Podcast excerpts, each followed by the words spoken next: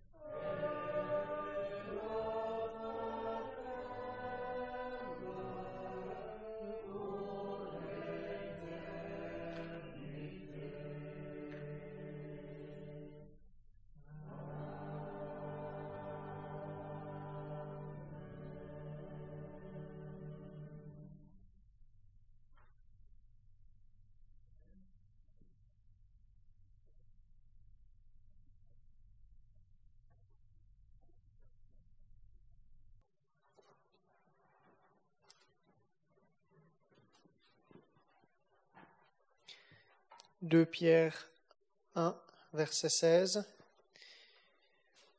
Car ce n'est pas en suivant des fables ingénieusement imaginées que nous vous avons fait connaître la puissance et la venue de notre Seigneur Jésus-Christ, mais comme, ayant été témoins oculaires de sa majesté.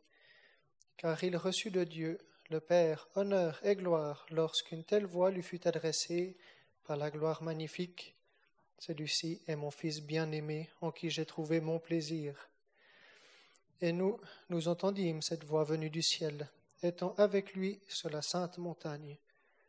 Et nous avons la parole prophétique, rendue plus ferme, à laquelle vous faites bien d'être attentifs, comme à une lampe qui brille dans un lieu obscur, jusqu'à ce que le jour ait commencé à luire et que l'étoile du matin se soit levée dans vos cœurs sachant ceci premièrement, qu'aucune prophétie de l'Écriture ne s'interprète d'elle-même, s'interprète elle-même, car la prophétie n'est jamais venue par la volonté de l'homme, mais de saints hommes de Dieu ont parlé, étant poussés par l'Esprit Saint.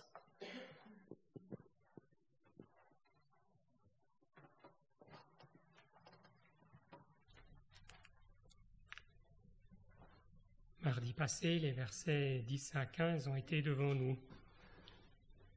Nous sommes revenus sur les versets 8 et 9 pour faire ressortir les conséquences positives des huit qualités que nous sommes invités à ajouter à notre foi.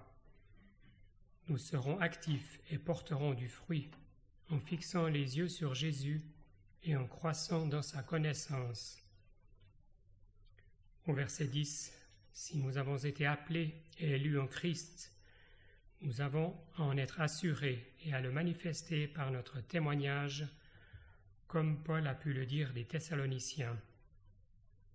Alors nous ne faillirons jamais, car Dieu a le pouvoir de nous garder sans que nous bronchions et de nous placer irréprochables devant sa gloire avec abondance de joie, selon Jude 24.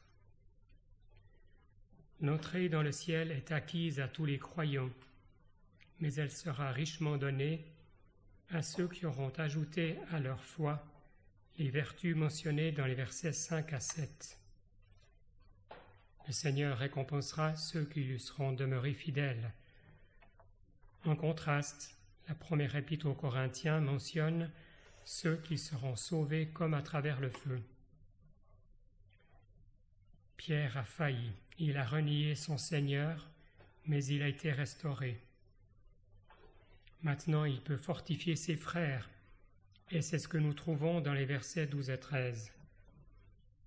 Il faut que nous nous souvenions de ces choses. Plusieurs versets de Deutéronome 8 ont été lus, où l'Éternel demande à son peuple de se souvenir de lui et de ses commandements. En contraste, l'exemple de Manassé a été cité, lui dont le nom signifie celui qui oublie et qui a fait ce qui est mauvais aux yeux de l'Éternel durant son long règne.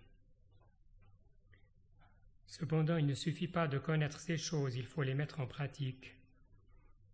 Le Seigneur a dit à ses disciples, après leur avoir lavé les pieds, si vous savez ces choses, vous êtes bien heureux si vous les faites.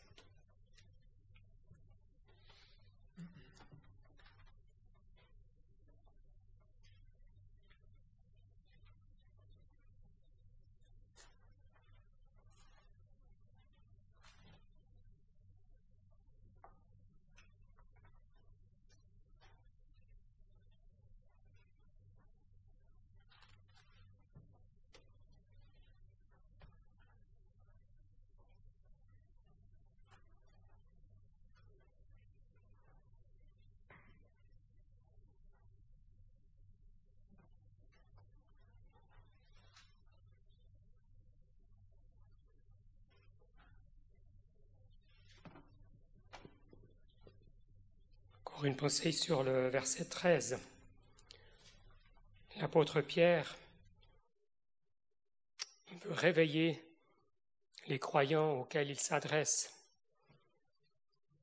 Il, les exhorte à la vigilance, comme on l'a vu à plusieurs reprises dans la première épître. Plusieurs fois, il les exhorte à être sobres et à veiller.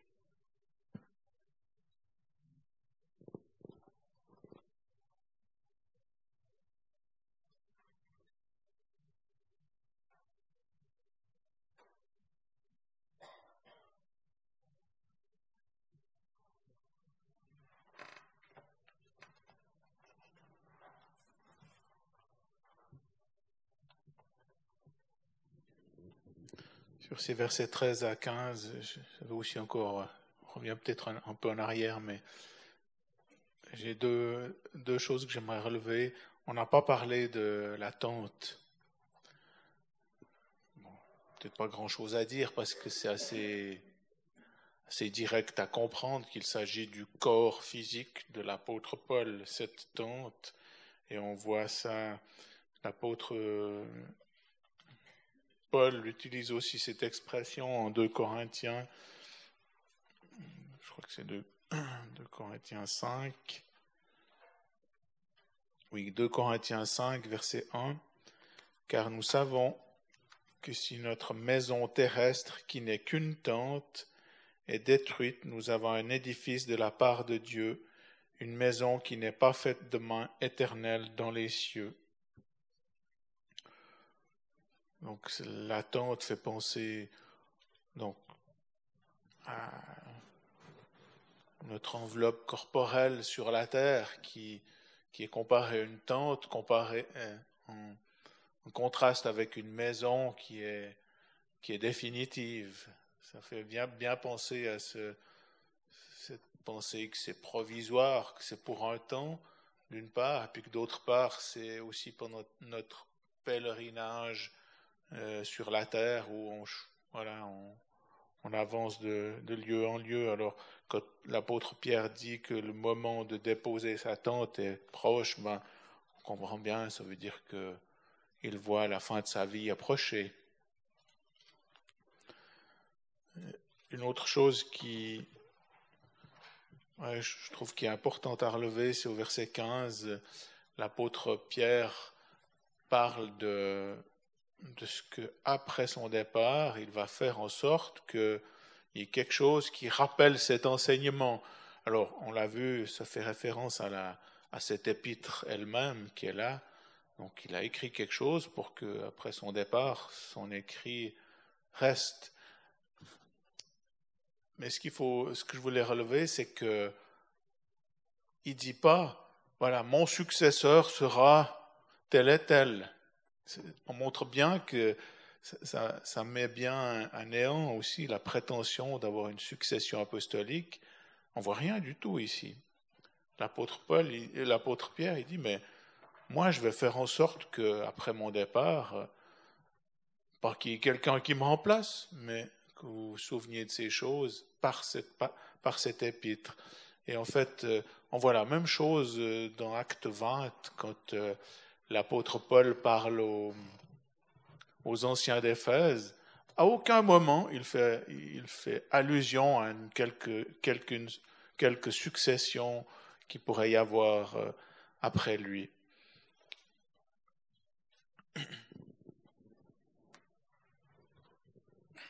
Alors, justement, à propos de ce verset 15, ça m'a aussi fait penser à Acte 20, à l'apôtre Paul qui va, qui va quitter les, siens, et on retrouve cette, d'une part, cette même expression après mon départ, donc au Acte 20 au verset, au verset 29, moi je sais qu'après mon départ, il entrera parmi vous des loups redoutables qui n'épargneront pas le troupeau, et se lèvera d'entre vous-mêmes des hommes qui annonceront des doctrines perverses. Donc là, euh, dans l'épître de Pierre, dans notre épître, il est parlé de...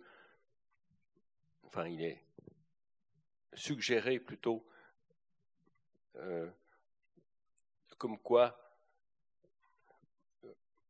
comme quoi il,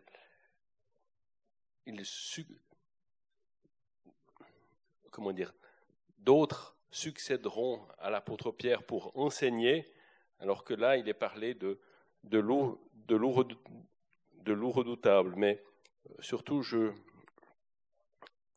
voulais euh, faire remarquer que au verset 31, il, il fait appel à la vigilance. C'est pourquoi veillez, vous souvenant vous souvenons que durant trois jours, euh, trois ans, je n'ai cessé nuit et jour d'avertir chacun de vous avec larmes. On voit cette même situation qui, à la fin, peu avant de quitter, les siens, et Pierre et Paul s'adressent et fait appel à la vigilance pour la période qui suivra son départ.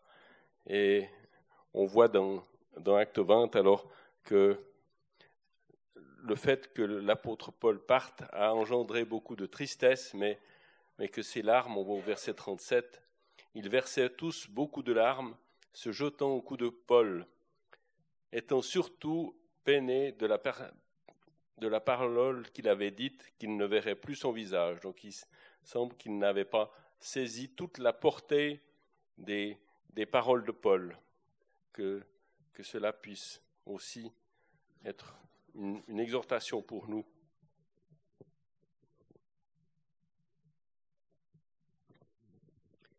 Et puis on voit dans le verset 32 qu'il les recommande à Dieu et à la parole de sa grâce, qui a la puissance d'édifier et de leur donner un héritage avec tous les sanctifiés. Il ne les recommande pas à un autre apôtre, qui viendrait après lui.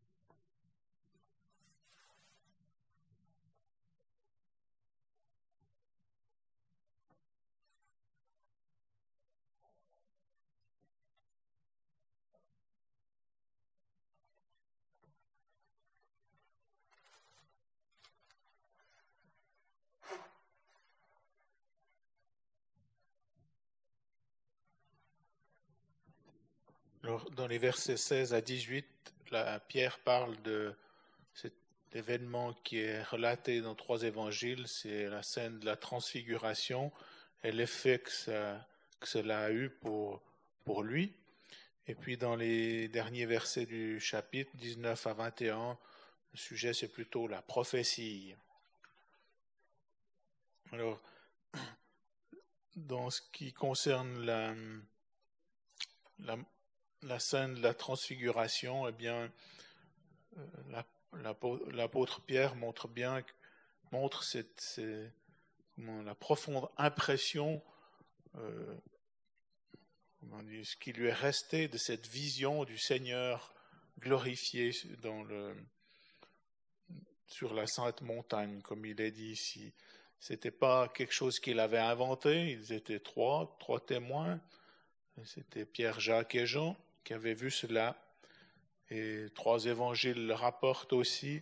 Et c'est pas des, c'est pas pas le fruit de l'imagination, mais c'était vraiment quelque chose de réel qu'ils avaient vu, la glorification du Seigneur sur cette montagne.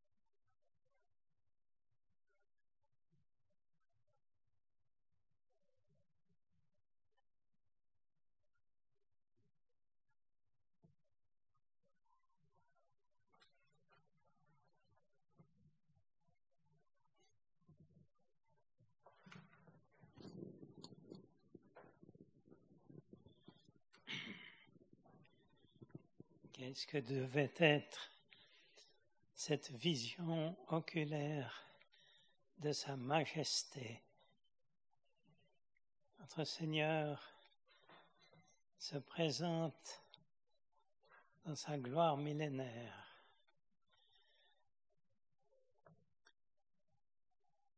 Son vêtement est devenu blanc comme le soleil sauf erreur et ils ont pu le voir un moment dans cette gloire future. Combien aussi pour nous il est nécessaire que l'on puisse se nourrir de ces passages où l'on voit la gloire de notre Seigneur. Et cela l'a fortifié et l'a soutenu dans toute la suite de son ministère, de sa vie ici-bas. Et cela aussi devrait nous soutenir, nous encourager de contempler cette gloire du Seigneur.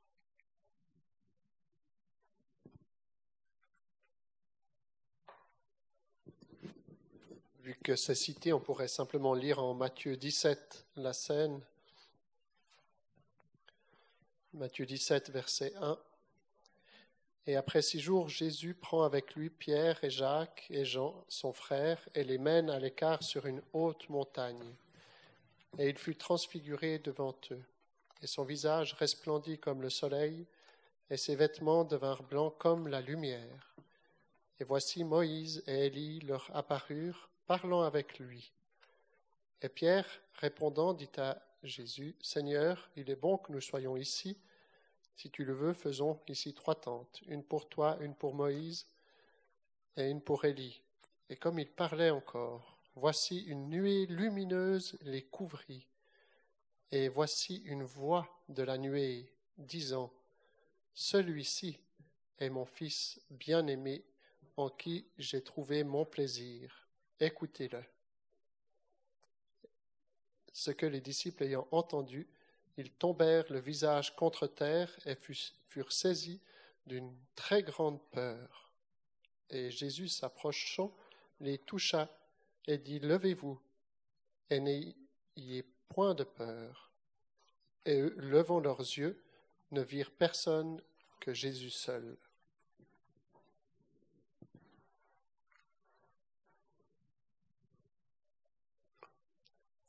On peut remarquer que dans notre passage par rapport au récit des, évangiles, déjà, Pierre, dans les évangiles, n'avait compris que partiellement cette, cette, vision où il y avait le Seigneur entouré de, Moïse et d'Élie. Il voulait leur faire une tente, alors que là, on voit combien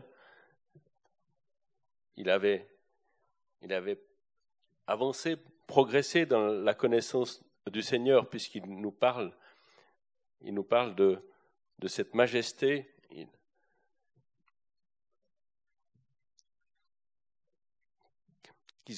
Qu'il a été témoin oculaire de sa majesté. Il ne, parle plus de faire une tente d'une part, et non plus ne parle, ne parle pas de Élie et Moïse, mais il ne voit que Jésus seul. Et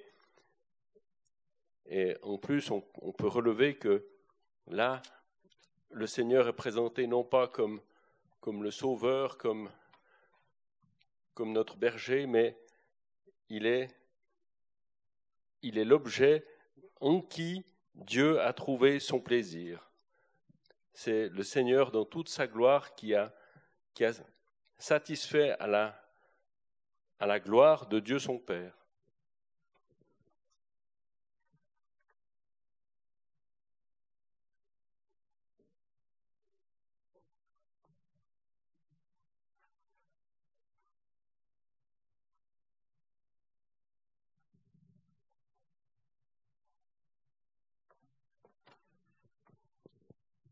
Dans Hébreu 2, verset 9, nous, nous pouvons voir Jésus, qui a été fait un peu moindre que les anges à cause de la passion de la mort, couronné de gloire et d'honneur. C'est cette gloire magnifique.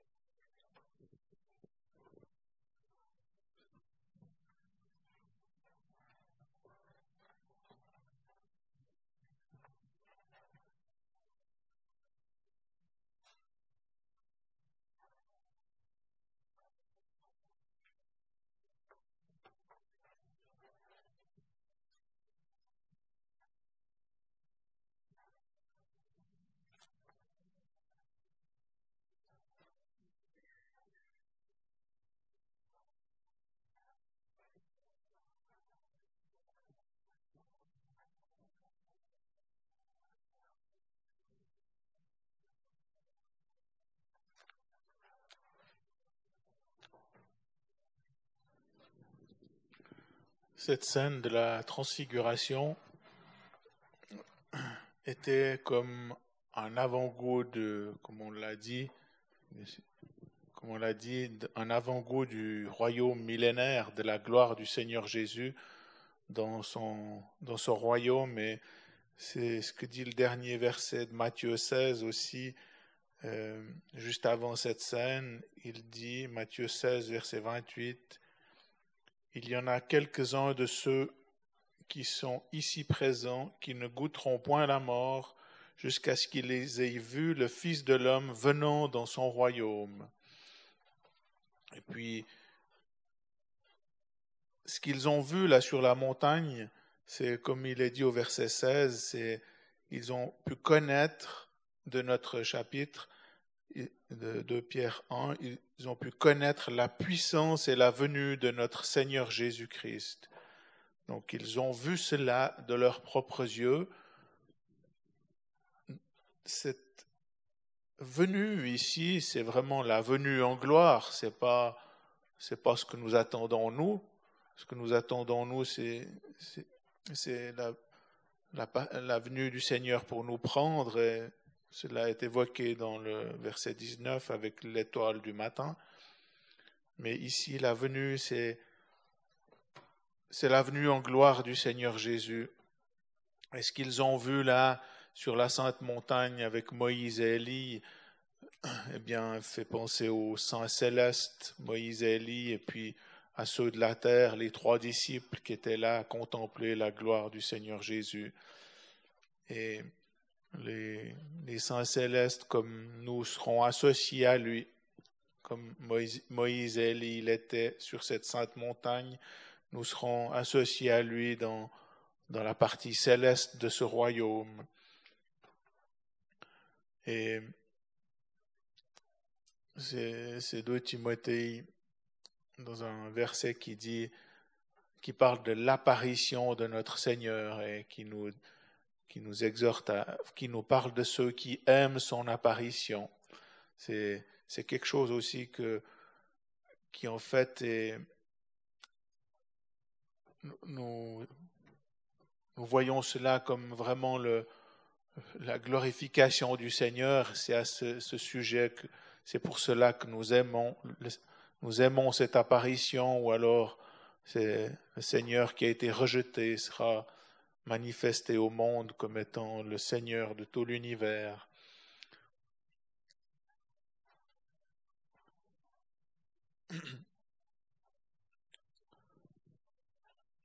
C'est là, il nous a fait connaître la, puissance et la venue de notre Seigneur Jésus-Christ. Et puis, euh, voilà, ils ont été témoins oculaires de, sa Majesté. J'ai perdu le fil de mes pensées. Excusez-moi. J'avais une autre euh, pensée, ça me sort de la tête. Nous avons encore un autre apôtre qui était témoin oculaire de Sa Majesté.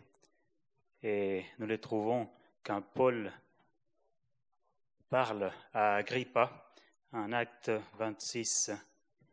Et ce qui m'a fait penser à cela, c'est justement c'est pendant la transfiguration, ces vêtements qui étaient éclatants comme le soleil.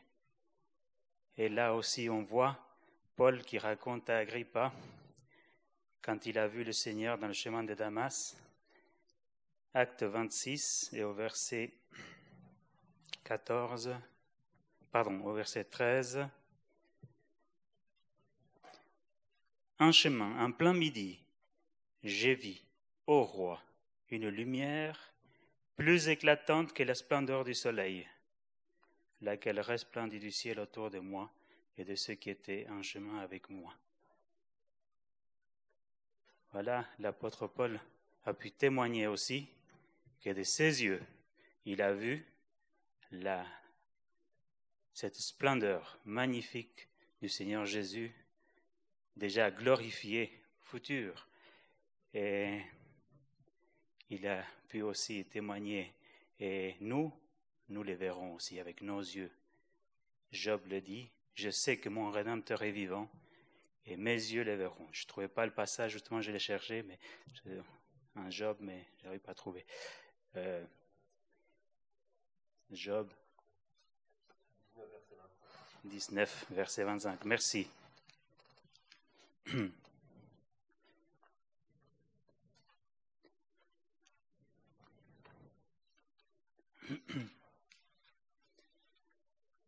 Job 19, 25. Et moi, je sais que mon Rédempteur est vivant et que le dernier, il sera debout sur la terre. Euh, 27, oui. Et je verrai, moi, pour moi-même, et mes yeux le verront, et non, et non un autre. Et aussi à la fin de ce livre de Job, nous trouvons ces paroles magnifiques qui peut dire Job au chapitre 42. Mon oreille avait entendu parler de toi. Maintenant, mon œil t'a vu. Quelle perspective aussi pour nous, pour bientôt le voir aussi avec nos yeux.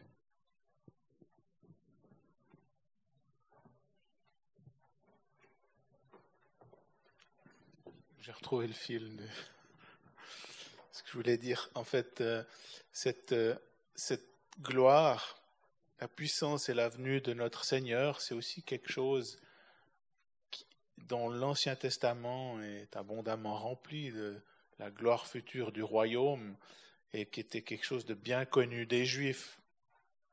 Et euh, ceux qui ont, les commentateurs qui ont écrit sur cette deuxième épître disent que Peut-être que les croyants issus des douze tribus, voilà, ils avaient vu le Seigneur crucifié. Maintenant, voilà, les bénédictions sont spirituelles et ils auraient eu tendance à peut-être croire que, ben, voilà, tout ce que l'Ancien Testament annonçait sur ce royaume était aussi quelque chose à prendre au sens spirituel. Alors certains commentateurs disent que là, Pierre veut dire, mais non, ça va vraiment se passer, ça, va être comme ça, il, y aura la gloire, le Seigneur Jésus viendra en gloire, et voilà, nous, on l'a vu, on peut l'assurer que c'est quelque chose que l'Ancien Testament révèle et qui va se passer. Et là, il a reçu de Dieu gloire, honneur et gloire.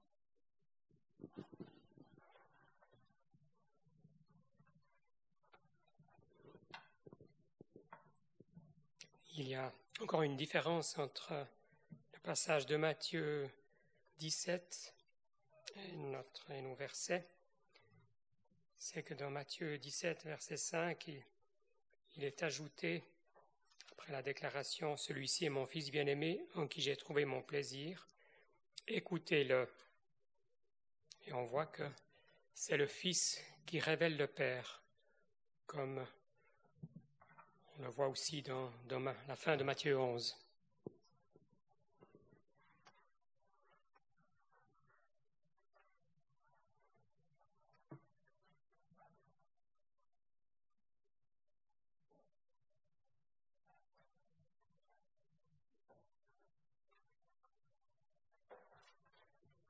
La révélation du Fils de Dieu, enfin, la révélation de Dieu faite par par le Fils. On l'a aussi dans l'évangile de Jean au premier chapitre, lorsqu'il nous est dit Personne ne vit jamais Dieu, le Fils unique qui est dans le sein du Père, lui, l'a fait connaître.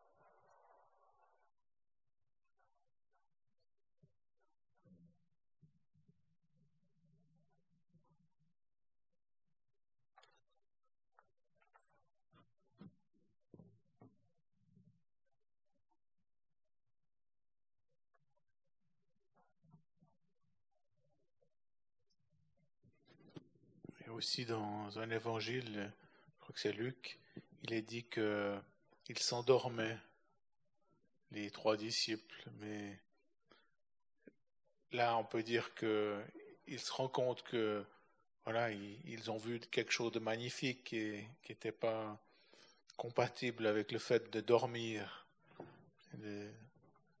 Voilà, ils ont été réveillés, ils ont vu Jésus seul. Il peut bien rendre témoignage de, de, cette voix qui est venue du ciel.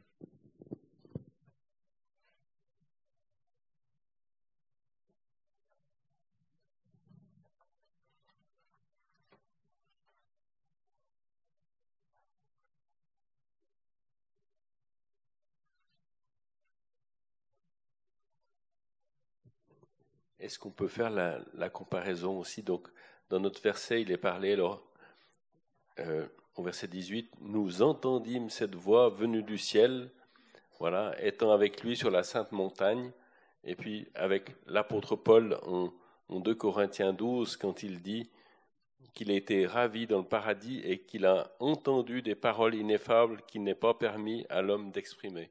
Alors, c'est- une autre situation, mais est-ce qu'il y a un,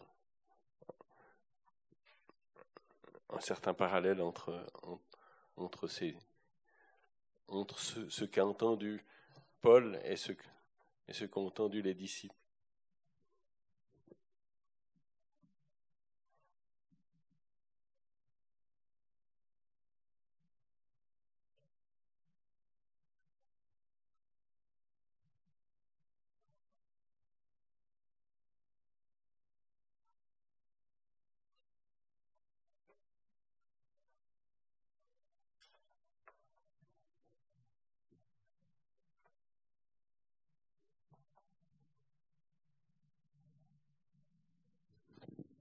me semble que ce qu'ont entendu les trois disciples sur la sainte montagne, où il est dit aussi la haute montagne, c'est, c'est comme on le voit dans notre passage relatif à la prophétie telle qu'elle est donnée dans l'Ancien Testament et qui parle du millénium.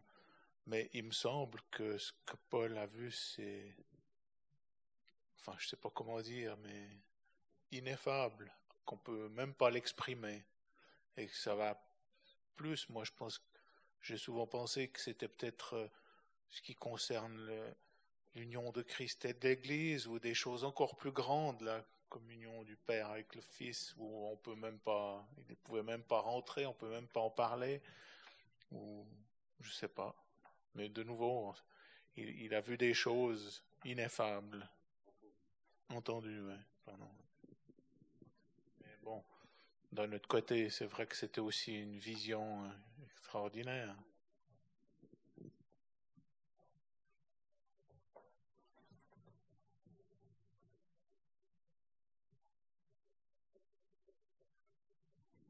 Mais je pense dans les deux cas, on peut dire que c'est des choses qui ont fortifié et Paul et ici Pierre. Que pour tous les deux, ça a été quelque chose d'extraordinaire pour, pour, les, pour, les fortifier dans leur ministère et, dans ce qu'ils avaient compris des choses de Dieu.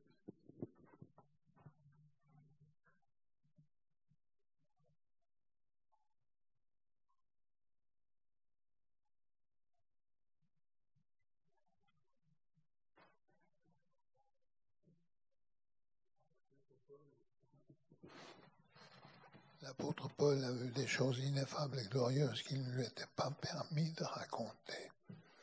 Il avait un ange de Satan comme compagnon de route, afin qu'il ne s'énorgueillisse pas et qu'il ne parle pas de ces choses. Ça a dû être dur pour lui, quand le Seigneur lui a dit, par trois fois, ma grâce te suffit. Il avait supplié le Seigneur de pouvoir, mais le Seigneur lui, lui dit, ma grâce te suffit. Qu'est-ce qu'il a vu, l'apôtre? Des choses ineffables et glorieuses. Il n'était pas permis à l'homme de raconter. Qui seront ceux alors desquels en Apocalypse 1 il est dit Tout œil le verra, celui qu'ils ont percé?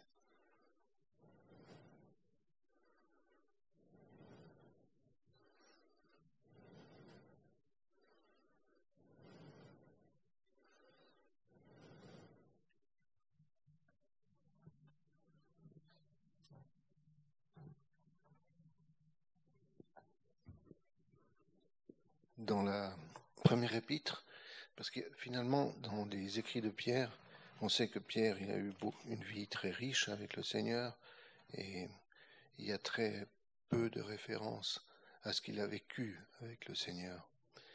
Alors je regardais ces deux épîtres sous cet angle-là, puis effectivement dans la première épître, il nous dit qu'il a été témoin des souffrances. Et ici, il fait référence à cette circonstance magnifique où il a vu le Seigneur apparaître en gloire et il a, il a entendu ce témoignage du ciel. Il était témoin de ces choses et il se plaît à nous le dire. Généralement, on est toujours impressionné par quelqu'un qui a vu quelque chose de fantastique. Et c'est quelque chose qui peut, qui doit ici aussi fortifier notre foi.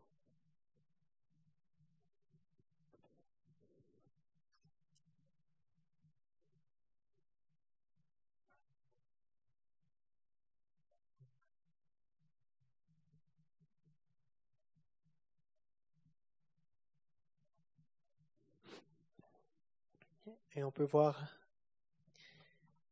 il reçut de Dieu le Père honneur et gloire.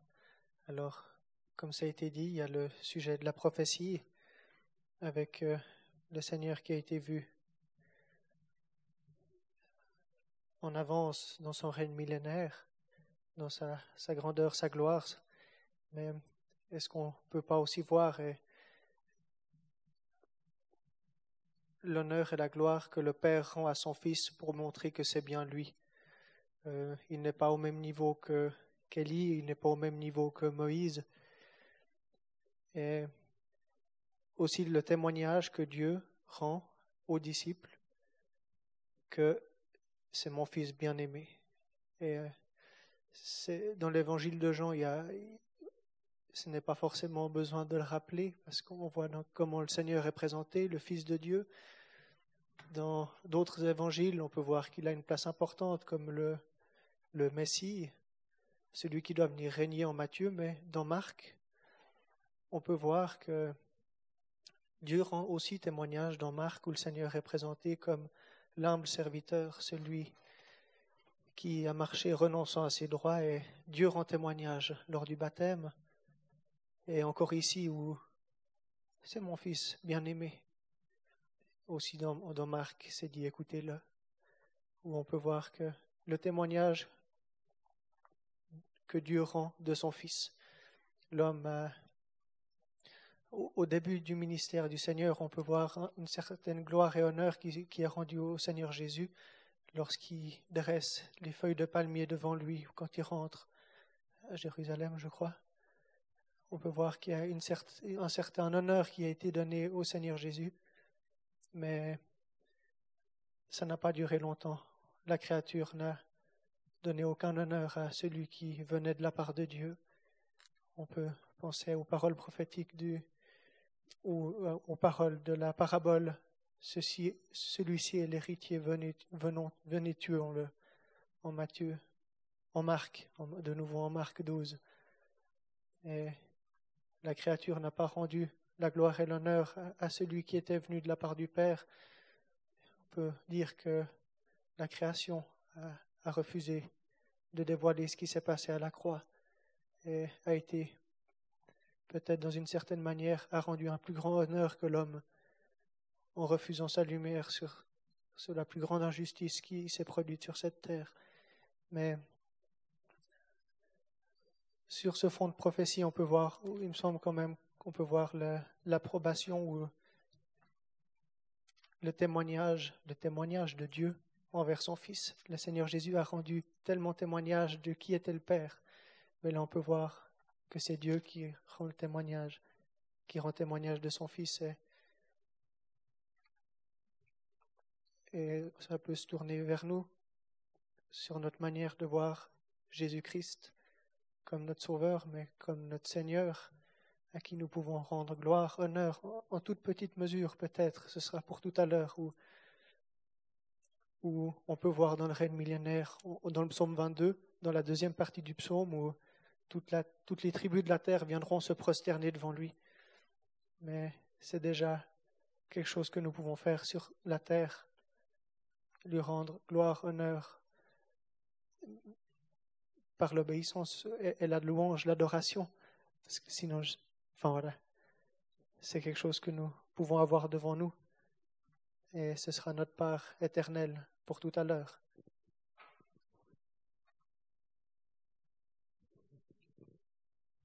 Celui, celui-ci est mon fils bien-aimé. On peut dire que c'est le fils de l'amour du Père. Et dans l'évangile de Jean, dans Jean 3, verset 35, on lit Le Père aime le Fils et a mis toutes choses entre ses mains. Et aussi au chapitre 5, verset 20, Car le Père aime le Fils et lui montre toutes les choses qu'il fait lui-même.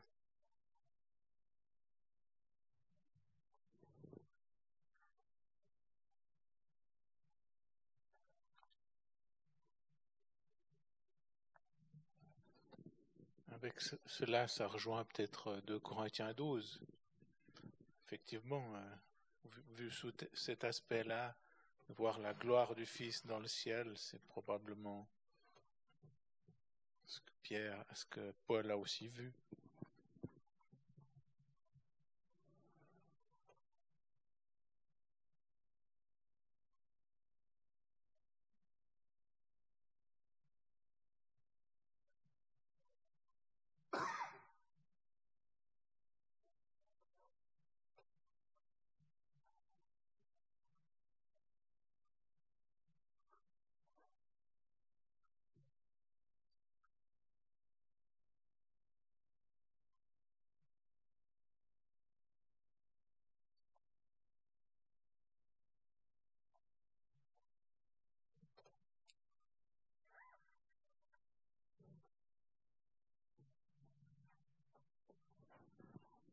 Puis le verset 9, il est donc parlé de la prophétie. L'apôtre dit, nous avons la parole prophétique rendue plus ferme. Il s'agit de la parole prophétique. C'est,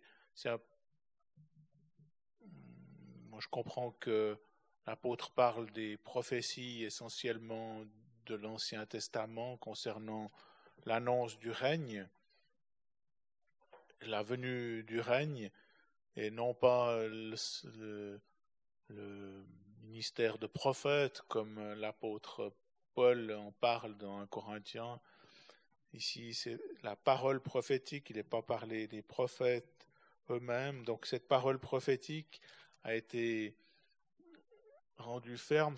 Moi, je comprends ça comme s'il il veut dire, ben voilà, on a vu ça sur la montagne, mais ça, ça a comme, ça nous a comme ouvert les yeux sur ce que l'Ancien Testament déclare de la gloire du, Fils et de la venue du règne.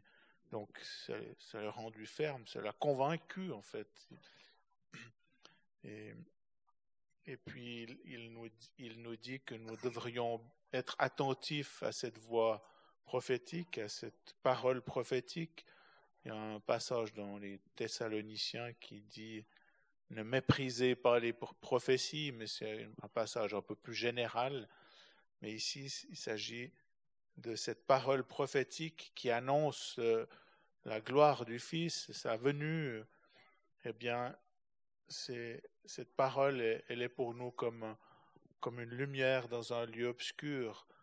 Nous sommes dans ce monde, un monde dominé par Satan, et cette lumière, eh bien, qui est ce soleil de justice qui viendra, comme Malachi le dit, eh bien, va illuminer la terre tout entière. Et nous, par la foi, on voit déjà cela comme, comme étant une lumière. Jusqu'à ce que le jour ait commencé à, luire. Le jour, c'est justement cette venue en gloire. Et puis pour nous, alors, l'étoile du matin se soit levée dans nos cœurs. C'est l'étoile avant du matin qui brille avant le jour et qui, qui qui annonce en fait la venue du Seigneur. C'est comme pour, pour dire, mais avant, avant, avant le matin, il y a déjà l'étoile du matin qui va venir et qui va se lever. Et pour nous, ça évoque la venue du Seigneur Jésus pour nous prendre auprès de lui. Quand il viendra sur les nuées et nous attirera à lui. On peut dire alors que cette parole prophétique est comme une lampe qui dit là. Donc ça veut dire, ça nous, montre là l'importance aussi de l'Ancien Testament pour nous. Et malheureusement aujourd'hui on veut rejeter l'Ancien Testament, on se dit, ce n'est plus pour nous. Mais tout le contraire, c'est là où on trouve des choses qui sont pour le futur.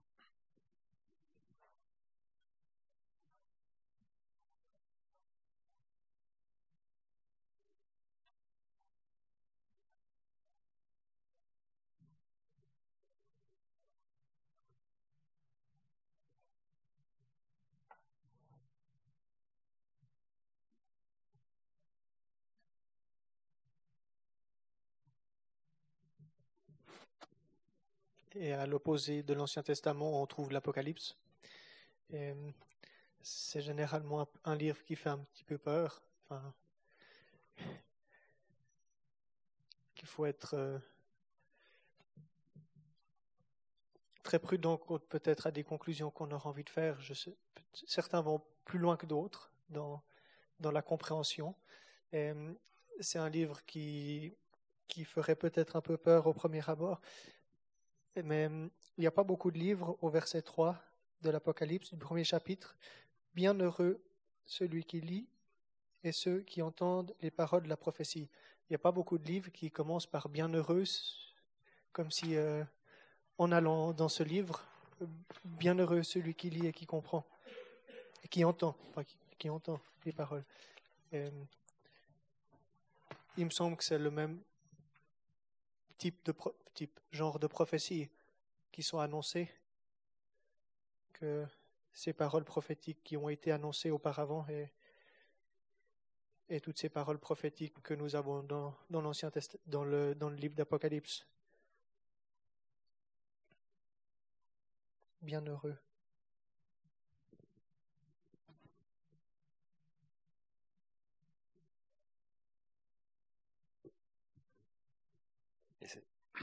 Cette parole qui nous est dite au verset 19, où nous faisons bien d'être attentifs jusqu'à ce que le jour ait commencé à luire et que l'étoile du matin se soit levée dans vos cœurs. Est-ce que ça ne fait pas penser? Alors, je ne me rappelle plus le passage, mais dans les prophètes, lorsqu'il est dit Sentinelle, à quoi on est la nuit? Le matin vient, mais aussi la nuit.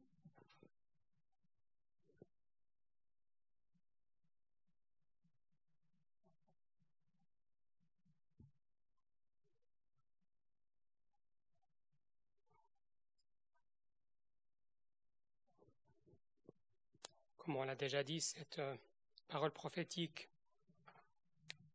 est la lampe qui brille dans un lieu obscur pour montrer la, personne du, Seigneur. En effet, c'est lui qui est au centre de, toutes les prophéties. si on étudie, on étudie la prophétie, c'est pas pour euh, meubler notre intelligence, mais c'est pour y découvrir quelque chose du Seigneur Jésus.